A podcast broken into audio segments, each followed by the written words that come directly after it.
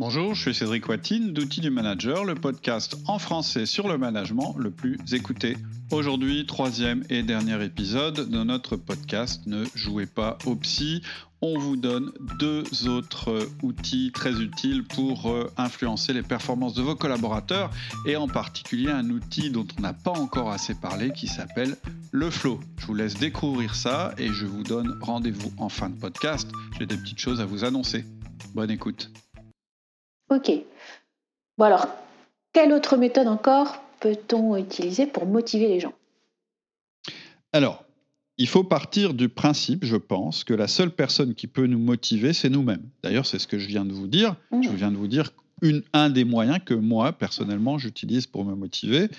Euh, pour le reste, on peut qu'influencer l'environnement de nos collaborateurs pour obtenir des conditions pour qu'une personne puisse s'auto motivé. Mmh. C'est-à-dire que votre job de manager, c'est surtout euh, de faire du lieu de travail un environnement propice à la performance, pas plus, pas moins. C'est-à-dire que si vous pouvez, vous devez donner accès à un maximum de ressources et lever un maximum d'obstacles.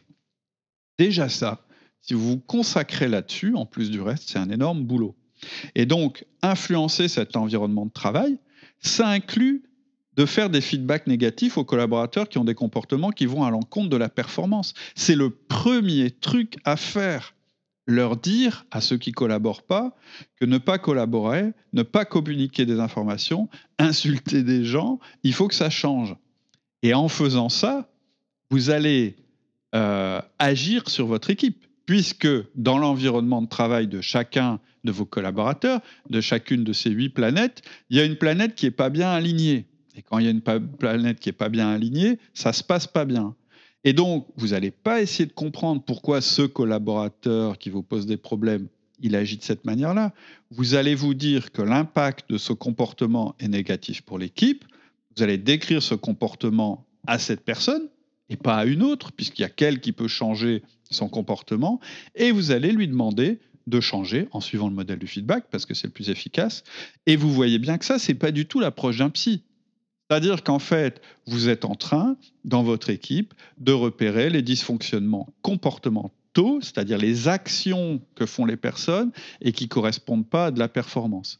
Et en faisant ça, vous participez déjà à rendre l'environnement plus propice à la motivation. Donc vous avez vu, je ne vous ai pas dit de mettre un baby-foot dans la salle de pause, je vous ai pas dit d'emmener les gens pour sauter à l'élastique d'une grue, euh, je vous ai pas dit de faire des grosses fêtes où tout le monde se, se saoule et s'envoie des tartes à la crème, parce que ça marche pas comme ça. En fait, si vous voulez mettre en place euh, des choses propices à la motivation, la première chose à faire, c'est déjà d'agir sur le comportement des personnes dans votre équipe qui ont, euh, je dirais, des comportements euh, contre-productifs. Ce qui peut être aussi hyper intéressant pour un manager, c'est de mettre en place euh, les conditions du flow pour ses collaborateurs. Ah oui, ça c'est aussi une de mes marottes. Donc eh ben, peut-être que tu peux nous en dire plus là-dessus et puis déjà nous rappeler ce que c'est que le flow. Parce que c'est effectivement ultra intéressant de travailler là-dessus. Oui, alors en fait, le flow, c'est l'expérience optimale. C'est un principe qui a été développé par euh, Mihaly Csikszentmihalyi. Voilà, si vous voulez savoir comment, si vous voulez savoir comment ça s'écrit, il va falloir que vous téléchargiez le guide qui va être mis en ligne suite à ce podcast parce qu'on vous l'épellera pas, sinon ça doublerait à peu près la, longueur du podcast. Il y a un certain nombre de lettres. Euh, en tout cas, le, son bouquin, c'est Vivre la psychologie du bonheur. Et en fait, ce qu'il a fait, c'est qu'il a observé que, dans certaines que quand certaines conditions sont réunies, on peut connaître ce qu'il appelle l'expérience optimale qui génère une joie profonde et une grande performance. Du coup, euh, ce qu'on s'est dit en lisant ce bouquin, c'est que c'était intéressant mm. pour nos éditeurs de savoir comment ils pourraient créer les conditions qui pourraient permettre à leurs collaborateurs de vivre le flot. Oui, tout à fait. Donc peut-être que tu peux nous dire euh, en fait, euh, qu'est-ce qu'il faut mettre en place comme condition euh, pour que le flow puisse se réaliser Sachant que, je le dis encore une fois, le fait que votre collaborateur se retrouve en état de flow, c'est lui qui va laisser En, tout cas, c'est lui qui va déterminer si ça va se passer ou pas. Mmh. Mais alors, qu'est-ce que ce seraient les cinq clés euh, pour euh, réussir à générer du flow chez nos collaborateurs? Alors, les cinq conditions du flow, et puis du coup, pour mmh. chaque condition, je vais essayer de donner un peu des idées de comment le manager pourrait favoriser euh, la mise en place de ces conditions pour ses collaborateurs. Mmh. Les voici alors. Donc, le premier principe, c'est qu'il faut que la cible visée soit claire.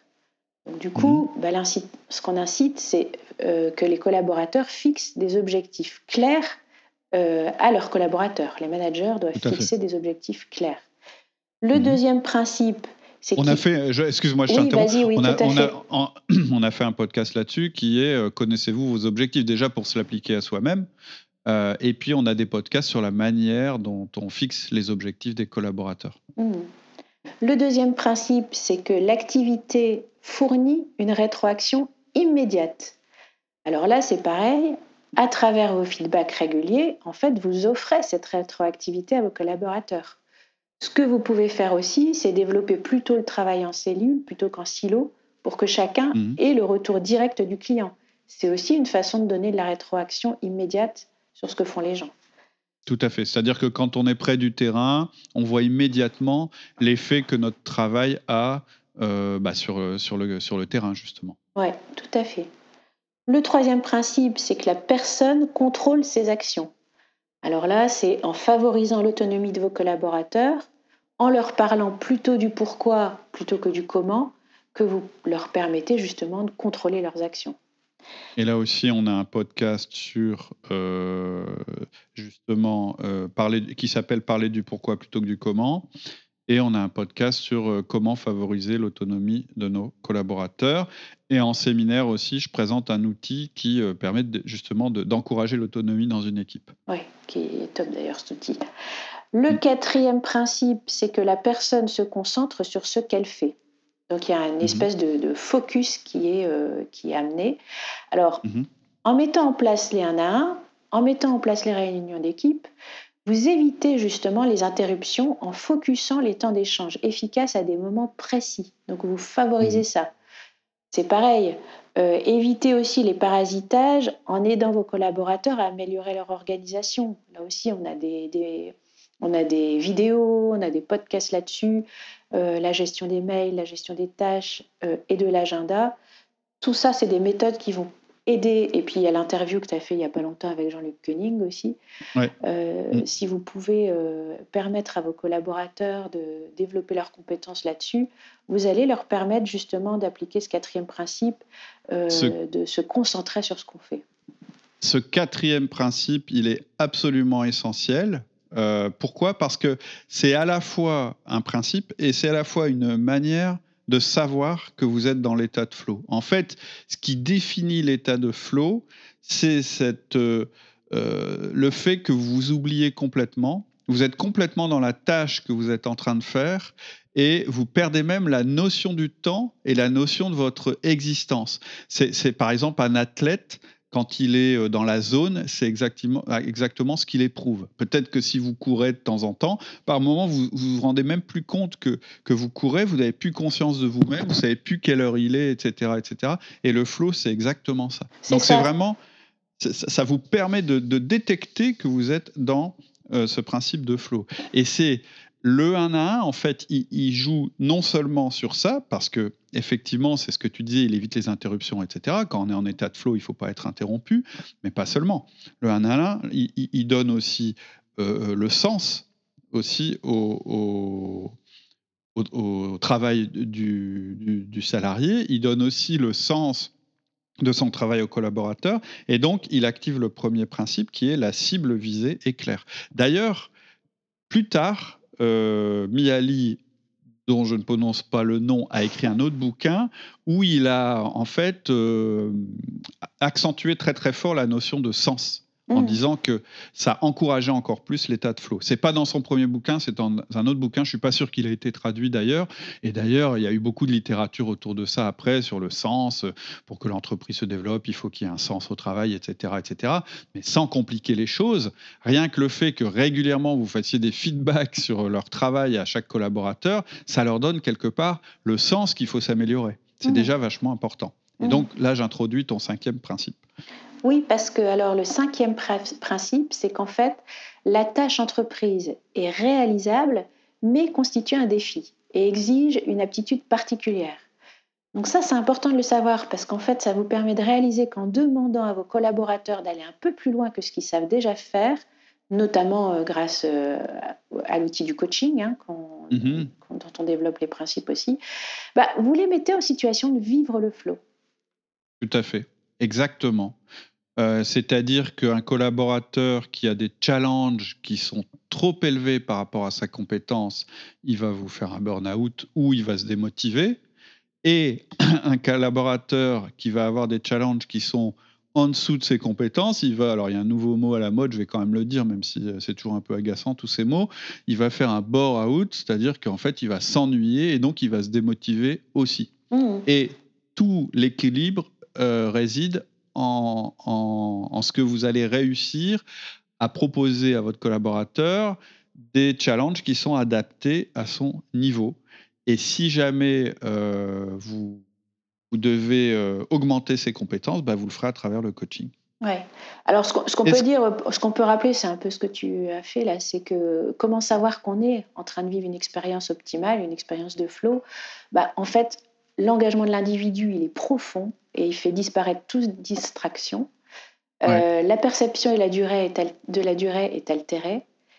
Et mm. aussi, ce qui est très intéressant, c'est que la préoccupation de soi disparaît, mais que paradoxalement, mm-hmm. le sens du soi est renforcé à la suite de cette expérience optimale.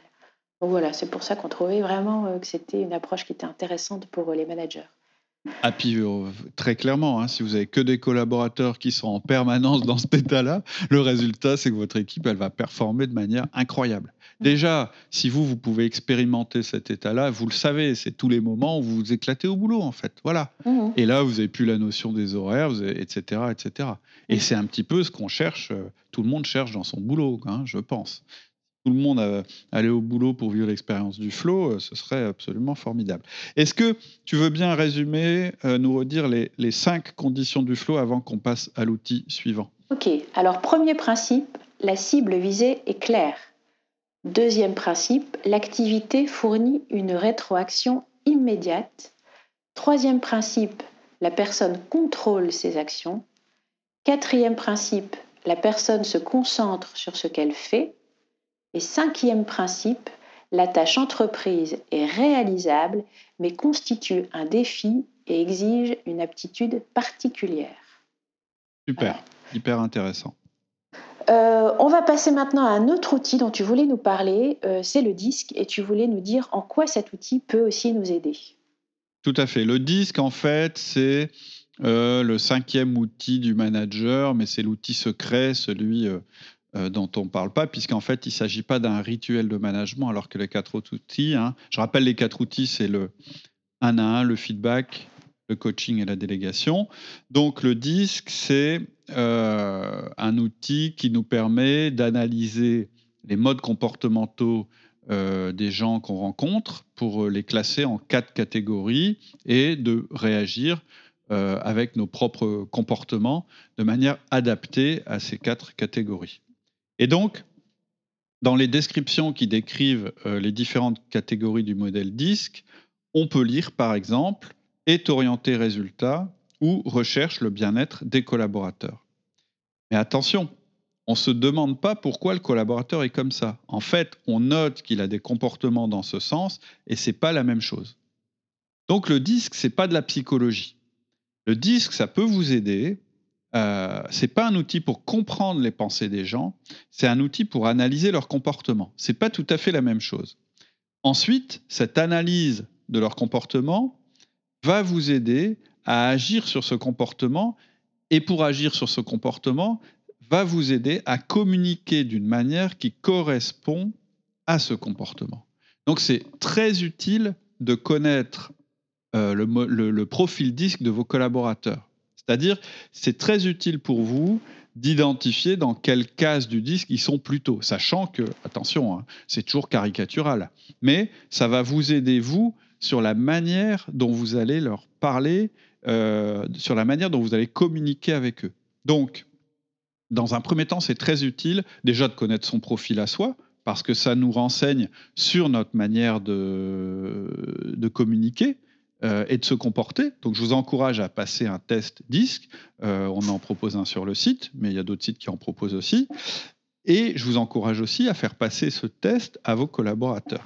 Donc une fois que vous avez identifié le profil de vos collaborateurs, qui, je le rappelle, ne vous donne aucune information sur leur pensée, euh, leur motivation, etc., etc., l'objectif, ça va être de les mettre le plus souvent possible dans des situations qui leur permettent d'être efficaces parce que ces situations demandent des comportements qui correspondent à leur comportement habituel ou naturel et à les mettre en garde dans des situations où leur comportement serait contre-productif. Hein. Moi, ce que je dis souvent, si vous voulez avoir de la performance dans votre équipe, plutôt que d'essayer de corriger chez vos collaborateurs ce qui vous paraît défaillant, appuyez-vous au contraire sur ce qu'ils font très bien et avec les autres membres de votre équipe, compensez les faiblesses de chacun de vos collaborateurs. En fait, il n'y a pas de bon ou de mauvais profil disque, ce sont des profils différents. Et encore une fois, je vais répéter cette phrase de Colette parce que je l'aime bien, il, faut ne, il, ne faut pas euh, tomber du côté où on penche. Et c'est exactement ça. C'est-à-dire qu'un dominant, par exemple, il va être très très fort pour obtenir des résultats, mais il va cramer l'équipe en essayant d'y arriver. Euh, un consciencieux, il va être euh, très très prudent et puis il va permettre qu'on prenne le moindre risque possible, mais il risque de ne pas prendre de décision. Bon, une fois que vous avez identifié dans votre équipe euh, ces profils-là, et eh ben jouez sur leurs forces. Le seul cas, moins où je vous conseille de compenser leur faiblesse, c'est quand cette faiblesse est le maillon faible de l'équipe ou est le maillon faible de l'individu. C'est-à-dire qu'une personne, elle peut avoir besoin euh, de se développer dans un de ses points faibles parce qu'en fait, ce point faible lui est néfaste sur sa performance globale. C'est le seul cas où moi, j'encouragerais euh, bah, de la développer de ce côté-là. Et ça marche aussi pour les compétences. Je vais vous donner un exemple. Un commercial, est-ce que vous, vous, préférez euh, qu'il passe une semaine à prendre des cours d'Excel parce qu'il est nul en Excel, etc. Ou est-ce que vous vous préférez le former pendant une semaine là où il performe déjà en vente parce qu'il va vendre encore mieux. Bah moi, j'ai plutôt tendance à le, former encore mieux euh, dans les domaines où il est le plus à l'aise parce que c'est là que j'aurai le plus de résultats. Sauf si dans le cadre de ses missions, le fait de ne pas maîtriser Excel, ça lui a posé des problèmes réguliers euh, et donc il a besoin d'avoir un niveau minimum qu'il n'a pas atteint pour le moment. Hmm. Ok. Donc le disque, c'est le troisième outil dont, je voudrais vous parler, dont je voulais vous parler sur, euh, euh, je dirais, la manière d'influencer les collaborateurs. Le disque, c'est pas un outil qui va changer vos collaborateurs, c'est un outil qui va vous permettre de mieux les comprendre et donc de les influencer d'une manière plus efficace. Mmh. En les mettant notamment, comme tu le dis, le plus souvent possible dans des situations qui leur permettent d'être efficaces parce que c'est leur comportement naturel. Tout à fait. Ça, ça, a plein de vertus le disque. Hein. Ça mmh. permet euh, aussi de se comprendre soi-même et parfois euh, c'est vraiment utile. Et ça permet de comprendre les autres. C'est-à-dire que même former vos collaborateurs au disque, c'est utile. Parce que du coup, au lieu d'avoir des affrontements euh, basés sur euh, des énervements ou sur des jugements qu'on a eus, ça leur permet de mieux comprendre pourquoi euh, un tel les énerve, etc.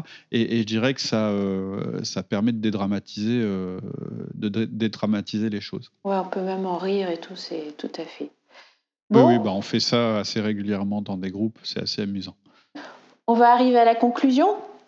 Oui, donc ma conclusion, ce sera de vous dire, vous voyez bien que de ne pas vouloir jouer au psy avec vos collaborateurs démontre en premier lieu un respect de leur intimité. Tu l'as, dit plusieurs fois pendant le podcast, tu as parlé d'éthique. Clairement, ne jouez pas au psychologue parce que, avant tout, effectivement, c'est pas éthique. Mais en plus, c'est pas efficace. Et donc, ce qui est efficace dans l'entreprise, c'est l'action et vous ne pouvez et devez agir que sur les comportements, c'est-à-dire sur les actions. Toute autre orientation que vous allez prendre me semble vouée à l'échec parce qu'elle va vous détourner de votre mission principale et donc elle sera à la fois inefficace et dangereuse. Voilà pour la conclusion. Donc vous pouvez euh, retrouver euh, tout, le contenu qu'on vient, de, vous donner de manière écrite et plus détaillée, c'est-à-dire qu'on vous donnera, euh, à chaque fois qu'on vous a parlé de référence, on vous donnera aussi ça en bas de page. Vous pouvez retrouver ça dans notre guide qui est téléchargeable sur le site. Il suffit de cliquer sur le lien qui apparaît dans le descriptif de ce podcast. Ok, bah écoute, je te remercie Cédric. Mais je t'en prie, c'était un grand plaisir et puis je suis content qu'on ait pu détailler un peu plus le flow. Je pense que ça vaut le coup qu'on fasse un podcast spécifique là-dessus parce que le flow, en fait, il y a deux aspects. Il y a euh, à la fois sur soi-même et à la fois sur nos collaborateurs et on a des choses à dire sur ce sujet-là. Donc rendez-vous à une prochaine fois. À bientôt. Très bonne semaine. Au revoir. Voilà, c'est tout pour aujourd'hui. Je vous l'avais dit, l'outil Flow, on n'en a pas assez parlé. On y reviendra. On fera probablement un podcast là-dessus. Ce que vous pouvez faire tout de suite, si ce podcast vous a plu, ce serait hyper sympa, c'est aller sur iTunes ou sur votre logiciel euh, d'écoute de podcast et nous liker, nous mettre une bonne note. Ça nous fera remonter au ranking. Ça nous encouragera à mieux travailler. L'autre chose que vous pouvez faire pour nous aider et pour vous cultiver, c'est de télécharger le guide qui correspond au podcast que vous venez d'écouter. Vous trouverez des choses en plus, en particulier des liens vers les documents ou les différentes études dont on a parlé. Il suffit pour ça de cliquer sur le lien qui est en descriptif. Voilà, je vous donne rendez-vous à la semaine prochaine et je vous souhaite une très très bonne semaine. À bientôt. Au revoir.